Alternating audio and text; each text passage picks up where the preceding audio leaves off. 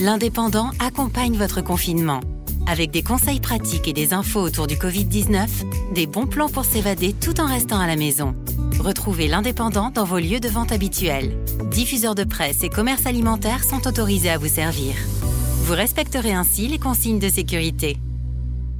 En cette situation exceptionnelle, la rédaction de l'Indépendant a décidé de continuer à vous informer au mieux avec notre nouveau podcast Demain dans l'Indépendant. Demain dans l'Indépendant, c'est votre nouveau rendez-vous de fin d'après-midi pour récapituler l'actualité de la journée et les titres que vous retrouverez demain en kiosque, sur le site et nos éditions numériques.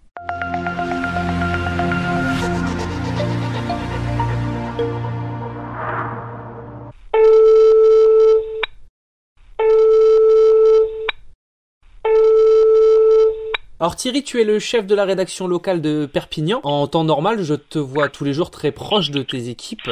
Tu les réunis parfois plusieurs fois par jour pour échanger. Comment tu t'y prends pour faire passer les messages et rester au maximum proche de tes journalistes à l'heure actuelle? Ben, On s'est tout simplement organisé. On a la chance d'avoir euh, aujourd'hui des outils numériques qui permettent de faire des réunions. Donc les matins, tout le matin à 9h15, on fait une réunion par Hangout.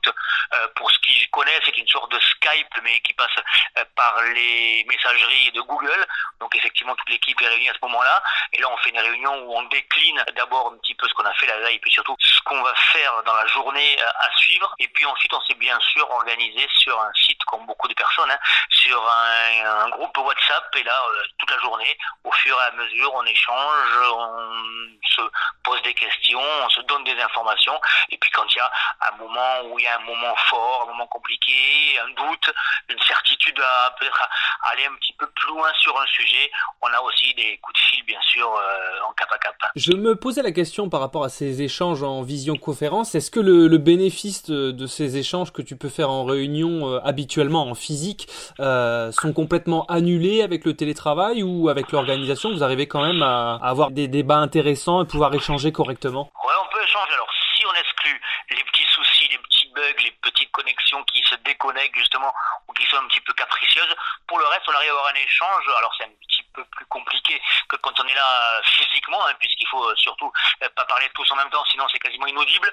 Mais j'avoue que pour l'instant, c'est plutôt efficace. C'est beaucoup moins efficace, beaucoup moins enrichissant, c'est clair, que lorsqu'on est tous autour de la même table. Mais là, c'est assez efficace. Et puis, euh, on a aussi le plaisir absolu de découvrir les bureaux, les chambres, les décorations, les placards, les drôles de photos que tout le monde a chez soi et ça avait montré.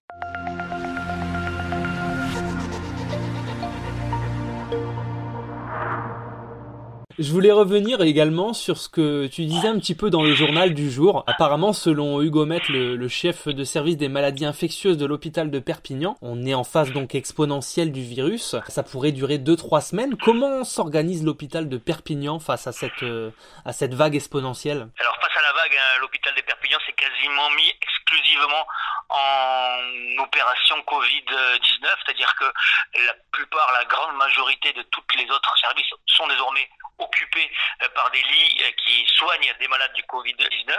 Restent seulement quelques spécialités qui sont uniques à l'hôpital de Perpignan.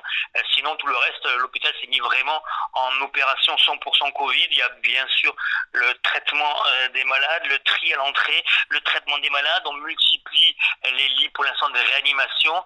Ils bagarrent jour et nuit pour cela. Et derrière, eh ben, les cliniques de la ville ont pris le relais pour toutes les opérations qui sont hors Covid-19 et qui bien sûr sont avec des patients qui ne sont pas atteints euh, du coronavirus. Donc c'est un petit peu comme ça que tout le monde s'est organisé. Il faut vraiment saluer la qualité, l'investissement et surtout hein, la, la, euh, des soignants de tous les hôpitaux et cliniques du département. C'est un échange, euh, enfin c'est une solidarité qui s'est installée assez naturellement entre l'hôpital de Perpignan et, ces établissements privés comme la clinique Saint-Pierre, Medipol. En fait c'est ce qu'ils ont fait, c'est ce que disait le docteur Hugo Maître, c'est qu'avec cette ce Covid-19, la seule petite chance que l'on a, c'est qu'on a pu un petit peu anticiper. Donc l'ARS, l'Agence régionale santé et les établissements ont créé un plan justement pour tenter eh ben, d'endiguer euh, du mieux possible euh, cette épidémie. Donc effectivement, il avait été calé que l'hôpital serait le lieu principal, quasi unique euh, de traitement des personnes gravement atteintes du Covid-19 et puis qu'ensuite derrière, les cliniques, elles prendraient le relais sur toutes les autres pathologies, les autres opérations non urgentes, hein, bien sûr, pour derrière bah, soulager, hein, si on peut dire le mot, tellement il est faible et petit face à la vague qui nous atteint, mais pour soulager l'hôpital et pour surtout laisser l'hôpital, soignants de l'hôpital 100%, même j'allais dire plus que 100%, 150% concernés, consacrés aux malades du Covid. Alors visiblement par rapport à, ce que tu nous rapportes et les propos de Hugo Maître, on n'a pas par rapport à cette anticipation à craindre de, manque de lits, euh, de places d'accueil euh, à l'hôpital justement. Alors euh, on n'a pas le craindre, on ne peut pas le dire. En tout cas ce que l'on sait c'est qu'aujourd'hui ce n'est pas le cas, qu'aujourd'hui les plans s'organisent pour éviter justement d'en arriver à ce moment-là qui est le plus catastrophique et le plus dramatique pour les soignants et bien sûr pour les patients.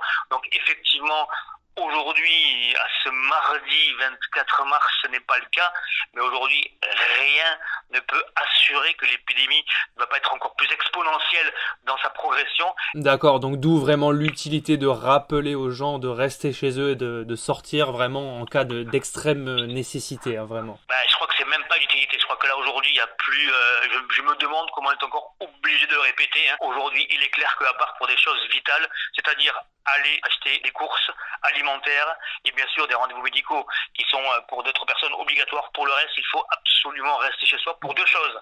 La première, pour se protéger, protéger ses proches, protéger les autres. Et puis la deuxième, c'est pour éviter justement ce que les euh, gens malades n'arrivent trop vite trop nombreux et trop en même temps à l'hôpital et que justement il l'engorge et là on sort une situation dramatique. Donc je pense que là aujourd'hui c'est même plus le répéter, c'est que c'est une obligation vitale pour tout le monde.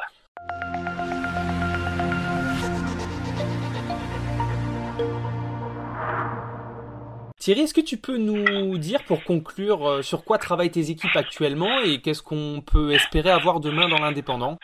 Alors en fait, on travaille euh, au jour le jour, bien sûr, les euh, problèmes, les informations et tout ce qui euh, est autour du Covid-19. Pour demain, on a un gros sujet sur les agriculteurs qui vont être les premières victimes de la fermeture annoncée de quasiment tous les marchés de plein air. On sait que souvent la production, très souvent, la production de nos agriculteurs est écoulée par ce biais-là. Donc on a fait des interviews de voir un peu comment ils vont s'organiser.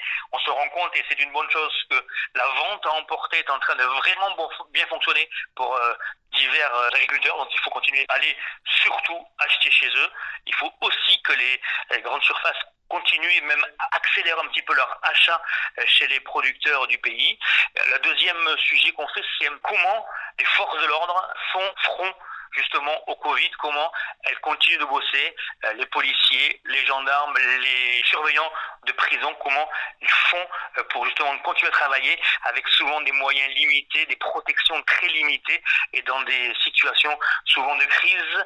Et le troisième sujet, le troisième gros sujet que l'on fait euh, pour demain mercredi, ce sont des paroles de soignants face à la mort, comment ils voient la mort. On sait qu'en France, il y a eu cinq médecins qui sont décédés. Donc comment ils voient la mort, comment ils affrontent aussi la mort à travers cette nouvelle épidémie.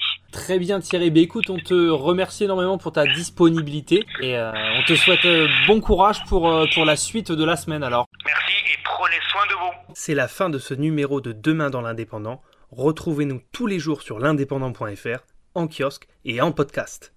Si vous avez aimé ce contenu, parlez-en autour de vous, n'hésitez pas à le commenter et à le partager.